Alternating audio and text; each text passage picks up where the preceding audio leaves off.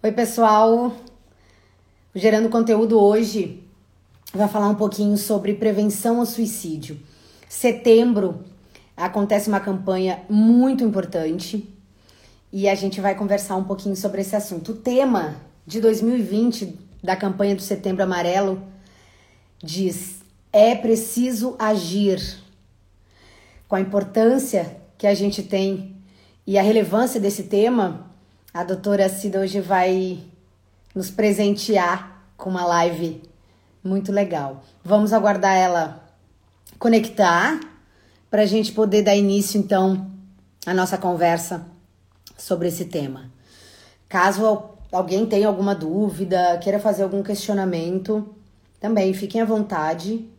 A live está aberta e a doutora Cida vai com certeza responder todos os questionamentos, que vocês tiverem. Vamos só aguardar uns minutinhos. Outra coisa, gente, se vocês perceberem que esse assunto é relevante para alguém, queiram enviar, aperta no aviãozinho ali e envia essa live para acompanhar conosco sobre esse assunto. A doutora já está conectando. Oi, boa noite. Oi, querida, tudo bom? Tudo bem, a senhora? Tudo tranquilo, tudo bem. Correria total. Esse mês de setembro deve ser uma loucura para vocês, né? Não, demais, Guria, demais. Mas assim, é, é tão importante que dá para fazer isso né, com bom humor, no sentido de que é uma causa que vale a pena a gente se dedicar, né? Vou te apresentar, então. Tá doutora certo. Maria Aparecida Fontana, psiquiatra de Joinville. Joinville não, né, doutora? Do Brasil, do mundo. A senhora é uma, uma presença ilustríssima aqui no Gerando Conteúdo, que eu acho que a gente não pode nem dizer que tu és de Joinville. Tu és do, do de Santa Catarina inteira, né? Então, querida, eu, eu sou do Rio Grande do Sul, fiz minha formação lá, mas já moro em Joinville tem 18 anos. Então, mas eu realmente eu, eu gosto de tenho amigos em todo o Brasil aí da área de psiquiatria e sempre que tem um convite eu estou aceitando para falar sobre, sobre isso que é tão importante, né? Bom, seja muito bem-vinda. Eu acho que a gente pode Obrigada. começar para que a senhora faça uma contextualização, doutora, do suicídio no Brasil. Como é que tá? Por que, que é tão importante falar disso? Ah, então, ah, a gente sempre tem que ter assim uma noção quando a gente vai falar sobre o suicídio no Brasil que a gente tem, não tem poucos dados, tá? A gente tem dados, mas não é, não se equipara com pesquisas fora do Brasil, tá? Então, só para vocês terem uma ideia, assim, no Brasil o que se fala é que em torno de 11 a 12 mil uh, suicídios por ano, que seria em torno de 32 suicídios por dia, né? É bastante, mas há quem diga que é muito mais que isso, que há uma subnotificação, que de repente aquela pessoa que tentou suicídio por ingesta de medicação, de, né, que fez uma, um, uma, uma auto-ingesta excessiva, muitas vezes isso não é anunciado dessa forma, né? Então, tem situações é, que as pessoas não são é, um, notificadas né, à saúde, então os dados eles são falhos. Se fala bastante a respeito disso. No mundo inteiro, é, se fala em torno de 800 mil mortes por ano. Seria Nossa. como se uma cidade é, um pouco maior que Joinville desaparecesse todo ano. Então é muito importante a gente falar. Os números eles são é, impactantes, né? muito impactantes. Doutora, e quais são os motivos que mais levam ao suicídio? O, o link é, suicídio e transtornos é, mentais é muito importante da gente fazer, tá? É, por que, que eu estou dizendo isso? Porque hoje ainda uma aluna perguntou para mim, professora, por que, que vocês conseguem afirmar que os transtornos mentais, que a, né, a pessoa morreu? Como é que vocês conseguem afirmar que essa pessoa estava doente muitas vezes? Porque grande parte dessas pessoas muitas vezes nem chegam a, a um atendimento psiquiátrico ou uma consulta, certo? Então, como que a gente faz isso? Existe uma que chama autópsia psicológica. Então, você vai entrevistar familiares, amigos dessa pessoa e vai poder fazer esse levantamento. No Brasil, tem alguns estudos mostrando isso, nessa autópsia psicológica, mostrando esse link também de saúde, doença mental e suicídio. Mas fora do Brasil, tem pesquisas muito mais países pequenos, Dinamarca, Israel, eles são menores e eles têm, essa, eles têm um segmento e mostrando um link muito grande doença mental e suicídio.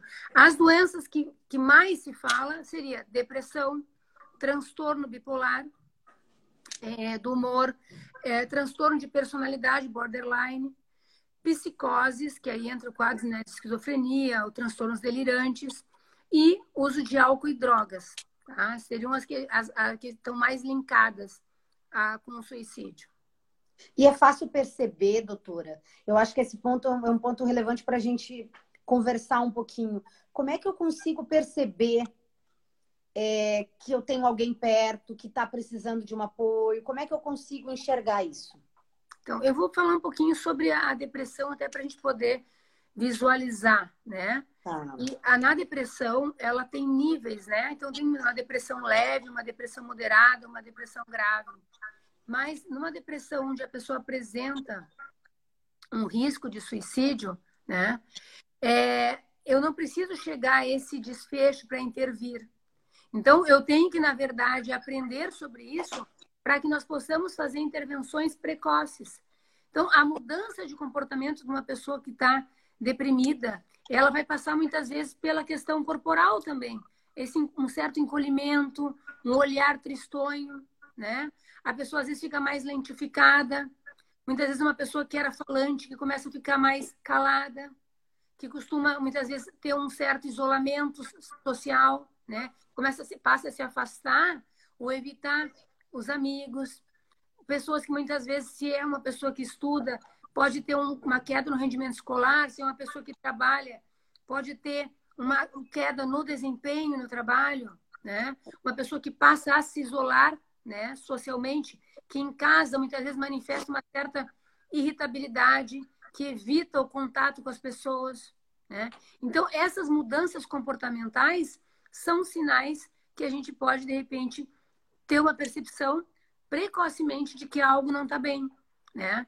É, eu queria é, explicar sobre a questão do, da ideação suicida, que em algum momento na vida, né, de um adolescente até um adulto, pensar em suicídio é chega a ser assim 200 vezes mais frequente do que um suicídio.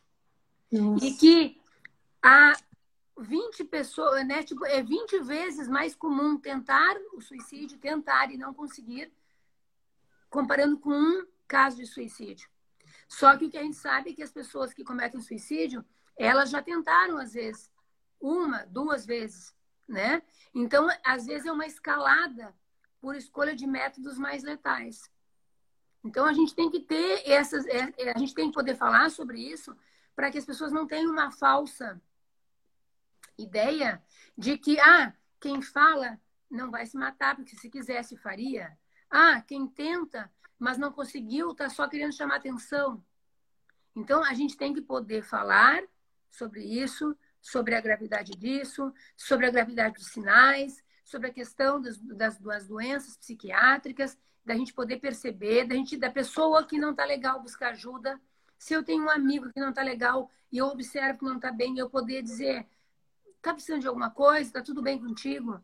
Né? Se, eu, se é um colega de sala, né? se é um amigo próximo, se é um familiar, poder exercer essa é, refinar a minha percepção né, de como que essas pessoas estão vivendo, né? É olhar para o lado, né, doutora, com maior cuidado, é, prestar atenção, né, nesses sinais que eu acho que a gente às vezes está tão corrido, cada um tem claro as suas atividades, as suas responsabilidades e acaba olhando para o lado com um desleixo, né, doutor? Eu acho que a gente pode até falar desse jeito, né? E aí acaba não percebendo alguns dos inúmeros sinais que a senhora citou agora, que são perceptíveis, são fáceis de serem, muitas vezes, né, que a gente consiga enxergar, e aí a gente acaba não, não conseguindo, né?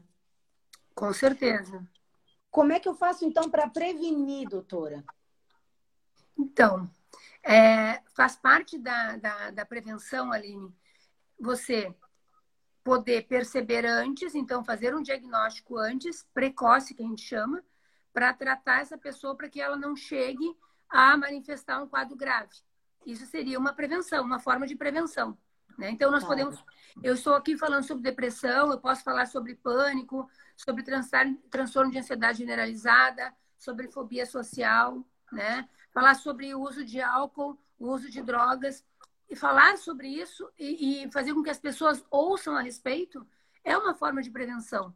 Para que quando as pessoas estiverem diante de uma situação, possa buscar ajuda mais cedo. E isso faz com que, de repente, esse desfecho trágico não venha nem a acontecer, né? Ou, ou próximo de acontecer, certo? E existem outras uh, formas de prevenção que a gente fala que focada é na questão da prevenção aos transtornos mentais. Se eu estou dizendo que o link entre transtorno psiquiátrico e suicídio, né, ele é de mais de 96%, e em alguns casos tem alguns autores que falam que é 100% linkado, eu tenho que pensar que, além de tratar precocemente quem já está doente, como que a gente faz para oferecer para as pessoas que elas tenham mais saúde mental e que elas adoeçam menos? Então, qual, qual seria a forma de prevenção nesse caso? Já tem estudos mostrando que a gente deve investir. Falar sobre prática de atividade física desde cedo, envolver os filhos, as crianças com prática de atividade física né? Mas é um compromisso, comprometimento com essa atividade física. Não é faz que quer, corre quem quer, é, sabe? Numa turma, numa escola, por exemplo, 10 jogam e 20 ficam sentados, né? É realmente envolver, participar, o professor, a escola tem que estar tá muito envolvida com isso, né? É, a questão da, da, do cuidado com a alimentação. Então, alimentação de boa qualidade, com cuidado do que, do que você está ingerindo. Então, a gente tem, tem que falar sobre isso. Ah, não, come mal, porque isso é normal da idade, né? Não é dessa forma que a gente deve proceder. Então, a questão de práticas meditativas. Mostrando, já tem estudos mostrando o impacto que isso tem na nossa vida, de benefício. Então, quer dizer, nós podemos ter que falar mais, são práticas que não, você não precisa pagar para alguém te atender. Né? E a gente tem acesso a isso. Pode ter acesso, inclusive, aqui na internet, que a gente acessa um monte de coisa que não é legal, pode buscar no YouTube práticas meditativas ou mindfulness, que chama, né? Que vem do budismo. É a questão da espiritualidade, desenvolver a espiritualidade. Não, não só linkado a uma religião em si, mas como a questão espiritual mesmo, né? De busca, de aceitação, de gratidão, né? É, é muito importante a questão do sono na prevenção. Então, assim, hora e tempo para dormir, uma rotina é muito importante. Então, assim, que hora vai dormir? Não dá para ficar, porque estamos na pandemia, tudo bem dormir às três da manhã, acordar às duas da tarde. Então, essa pessoa não está tendo convívio com a família. Isso não é legal. Então, é, a, o hormônio do crescimento é produzido a partir da meia-noite em sono profundo. Então, eu tenho que ensinar meu filho a dormir.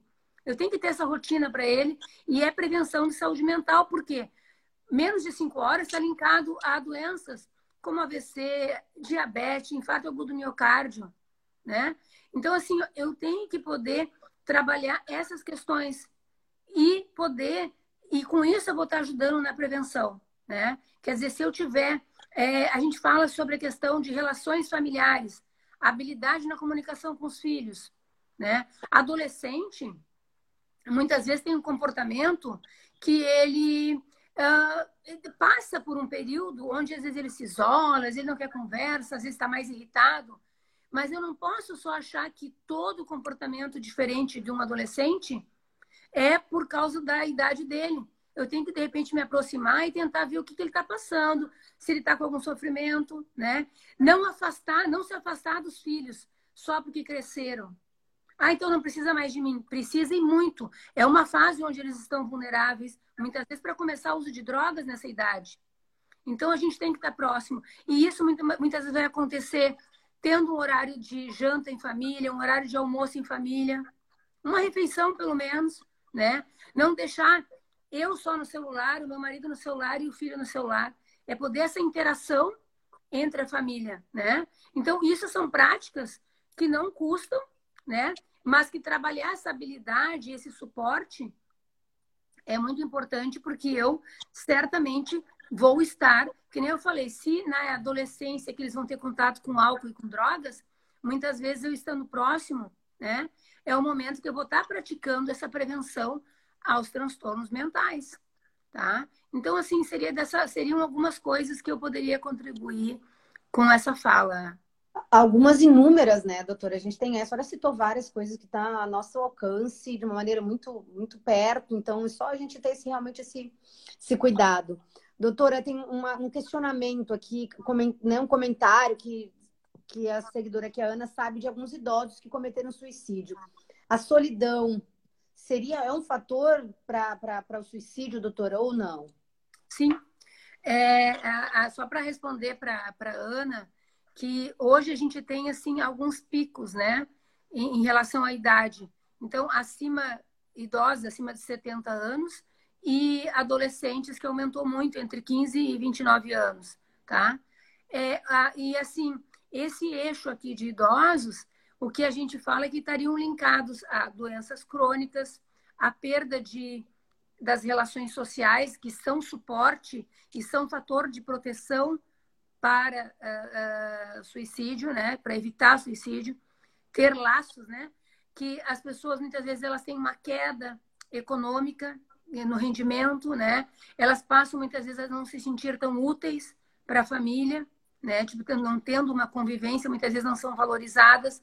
Elas às vezes não estão, não conseguem mais, têm pouca renda e não conseguem acesso ao mercado de trabalho muitas vezes tem que conviver com perda de pessoas, de amigos da mesma faixa etária que já estão partindo, ver a morte de outros familiares, né?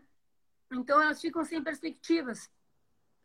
E é uma das do, da, a solidão, né? Estar sozinho sem esse suporte, sim, é um dos motivos para que tenha um aumento de suicídio né, nos idosos. Doutora Cida, identifiquei alguma coisa que a senhora comentou, percebi. Como é que eu consigo fazer para ajudar? É muito importante assim. É, se eu estou tem bastante campanha hoje né, da Organização Mundial da Saúde, da ABP, Associação Brasileira de Psiquiatria, desculpa, Associação Catarinense de Psiquiatria, né? Então, tá, as pessoas, o, a gente faz o tra, trabalha com isso o ano inteiro, mas nesse mês, em específico, é um mês que, que é mundial, né? Então, assim, identifiquei assim, que alguém não está legal, tive esse olhar, refinei meu olhar, a pessoa não está bem. Eu posso oferecer para essa pessoa ajuda, abordar essa pessoa. No sentido, olha, eu estou vendo que tu não está legal. Né? O que, que, eu, o que, que eu posso, o que está acontecendo? Tu quer se abrir comigo? Né? Posso te ajudar de alguma forma? Se essa pessoa, se eu faço esse, esse, essa aproximação e essa pessoa, de repente, ela quebra, né? essa redoma que ela estava, esse isolamento, e ela fala, eu posso passar para o passo seguinte, que é dizer, olha, eu vou contigo, vamos buscar uma ajuda, né? Ou eu posso acionar a família, né? Se eu sou um amigo, e dizer, olha, está acontecendo tal coisa e eu acho que a pessoa não está legal. Se a pessoa já traz, além de não estar bem, se a pessoa traz a questão de uma ideação manifesta, ou se até já planejou um suicídio, ou já tentou, Aí eu acho assim que não dá nem para ficar esperando a pessoa decidir. Eu acho que aí às vezes tu já tem, aí né, deveria acionar um familiar, porque é uma, é uma coisa pesada você, ah, não, vou, vou, vou, vou para casa com isso na cabeça, não vai conseguir nem dormir mais, preocupada com o seu amigo com o seu familiar. Então, assim, de repente, se, é um, se for da família, você pode acompanhar na consulta, né? Se for um amigo e aceitar, você pode acompanhar também, não sei. Eu estou falando abrangentemente porque eu não sei da idade que a gente está falando, né? Mas se for um adolescente, muitas vezes eu tenho contato com a, né, com a mãe da, da, do menino, eu posso pegar é, e, e, pedir, solicitar, olha, a tia, né? O fulano, a fulana não está bem. Então, assim, eu, o que, que eu, dá para dar uma, uma olhada para ele? É, visualizar, né? Tipo que a pessoa tá, tá, deveria buscar ajuda, né? Então eu acho que dessa forma acompanhar, propor, uh, levar, né, a pessoa, ouvir a pessoa, são coisas que a gente pode fazer. Tá. E quando a gente pensa em rede de apoio, doutora, é fundamental? é, essa rede de apoio que tu está falando, eu não sei se nós estamos falando da mesma coisa, né? No sentido assim, é, um dos fatores de proteção seria ter amigos, laços familiares e amigos, né? Eu pertencer a um grupo, sabe? Agora, por exemplo, uma situação da pandemia, tem muita criança que gostava muito de ficar só na internet e no celular. E, e a pandemia evidenciou que nós precisamos de laços sociais. Então, tem criança que não gosta muito de estudar, mas que já falou para mim, Maria Aparecida, eu quero ir para a escola, porque eu quero encontrar os meus amigos. Então, nós somos sociais, seres sociais. Então, esses vínculos, esses laços são um fator de proteção. Porque é como. É, muitas vezes eu posso até, durante a doença, me afastar. Aí que entra essa coisa da rede do apoio da pessoa visualizar e me buscar, me procurar, né? De repente, assim, insistir, poder ter essa percepção de que alguma coisa não está legal, poder falar sobre isso, perguntar. Uma coisa que é um mito é assim, ah, não vamos perguntar se a pessoa tem ideação suicida, porque se eu vou dar ideia para ela, não é verdadeiro isso aí, tá? Então, na verdade, a gente pode perguntar o que, que essa pessoa está pensando. Um médico clínico geral que não é psiquiatra pode perguntar para o seu paciente, porque a pessoa vai dizer se ela pensou ou não, ou se, se ela planejou, e isso vai fazer com que a minha intervenção seja diferente. Então, a questão do apoio, da rede de apoio é isso, né? A outra questão é do apoio mesmo, eu não sei se tu quis falar isso, que é a questão de ter serviços, CAPs, que estão abertos, né? unidades básicas que você pode procurar, né? serviços, eu imagino que né, em Florianópolis aqui tem serviços é, universidades, universidades com psicólogos, né? Nós temos na universidade na Univille aqui, onde eu sou professora, é, a gente tem um ambulatório onde eu estou com os alunos do quinto ano. Os alunos do sexto ano também têm, os alunos do quinto ano tem um ambulatório também de psiquiatria, e onde são atendidas pacientes do SUS num, num convênio com a, com, a, com a Prefeitura de Joinville, né? Com a Secretaria de Saúde. Então, assim, é buscar os serviços existem, o CAPES, que eu saiba, ele tem a porta aberta, né? Que é um serviço que é nacional, tem portas abertas para as pessoas quando elas têm ideação suicida. Então, assim, essa rede, o CVV tem um trabalho muito bacana, né? É, através do 188, eu acho que é esse o número. É, 188, né? é. Que é uma ligação gratuita e pode ser atendido pelo WhatsApp, por telefone, né, por chat. Uhum. Então, assim, você ter acesso a uma pessoa que te escuta numa hora que tu está precisando. Muitas vezes o que tu precisa é que alguém te escute, né? Então, essas pessoas fazem de forma voluntária, né? Elas não vão te tratar, mas elas vão te escutar. E a gente tem que saber que essa rede toda de apoio, ela é importante. Tá. A campanha desse ano, né, doutora, é, tem o tema É Preciso Agir. Eu achei muito interessante. É uma, uma frase bem enfática, bem, né? É, eu acho que ela é bem marcante quando a gente para para pensar. É preciso agir. O que, a senhora comenta da campanha, então, de, de 2020, do Setembro Amarelo? Olha, é, eu diria para ti, assim, que essa ação, ela vai desde a gente poder eu, profissional, falar sobre a existência dos transtornos mentais, né? Porque existe um estigma muito vinculado à, à psiquiatria, né? Como se a doença mental não existisse. Então, existem outras doenças, o teu corpo todo adoece, mas simplesmente o que tu sente e o que tu está vivendo, isso não é importante. Isso é uma firula, né? É uma, é uma coisa inventada. Então, assim, a gente tem que desmistificar isso. Existem as doenças psiquiátricas, sim, né? E elas precisam ser tratadas devidamente de forma adequada, né? E isso envolve muitas vezes uma equipe que seja um psicólogo ou psiquiatra, né? Muitas vezes um terapeuta ocupacional vai estar envolvido, né? É, a gente sabe que um fator de proteção é a questão da religiosidade, que nem eu falei para ti. Então, muitas vezes a pessoa pertencer oportunizar para ela que ela tenha uma descoberta espiritual, né? Então, eu agir como profissional, a gente deve fazer isso, levar a clareza sobre esses transtornos. Mas qualquer um pode ter uma ação.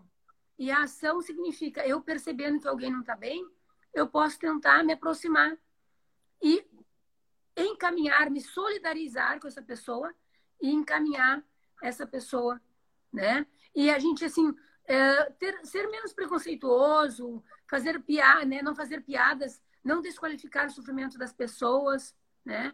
Isso, isso é uma forma de ação. Então, acho que é preciso agir nesse sentido. Nas escolas, tem trabalhos que, né, que mostram que ações com os jovens, onde eles possam se expressar, né, como oficinas, é, trazer à tona o que as experiências, as vivências deles, pode ser uma, um trabalho de, de, de proteção, né? E, na verdade, a escola tem um papel muito grande, às vezes, de chamar os pais, de perceber mudanças, que nem eu falei lá no, no rendimento, mudança social, chama os pais. Mas a escola pode também participar da prevenção, então, essas práticas todas, para mim, são agir. Eu acho que essa palavra é excelente e nos convida a todos a refletir sobre isso. Agir é não ser, não ser preconceituoso, não ser tolo, não fazer piadas né? É, com o sofrimento das pessoas, não desqualificar. Doutora Cida, eu acho que essa, esses minutos agora é, vão servir até de reflexão para muita, muitas pessoas a gente enxergar né, o ladinho, dar uma olhada com, com carinho até na nossa família, ver esses laços, né? Se a gente está conseguindo é, mantê-los e, né, e, e, tentar trazer pessoas que tu está enxergando que tem algum detalhe que tu comentou aqui. Eu quero muito te agradecer. É, setembro é um mês dedicado a, a, essa campanha, mas a gente sabe que isso é todos os dias. Esse número que tu nos falou no início da live é um absurdo, é muito grande, sim imaginar que a gente pode sim ajudar para que esse número não seja tão grande, né? Te agradeço muito. Eu que agradeço o convite, tá? E espero, vou estar sempre aberta para a gente falar de qualquer outro tema que seja é, da, da, da minha área. Vai ser um prazer poder conversar contigo. Tá bom? Muito obrigada. Nada, obrigada. Boa noite para todo mundo. Boa noite. tchau, tchau. Até mais. Tchau.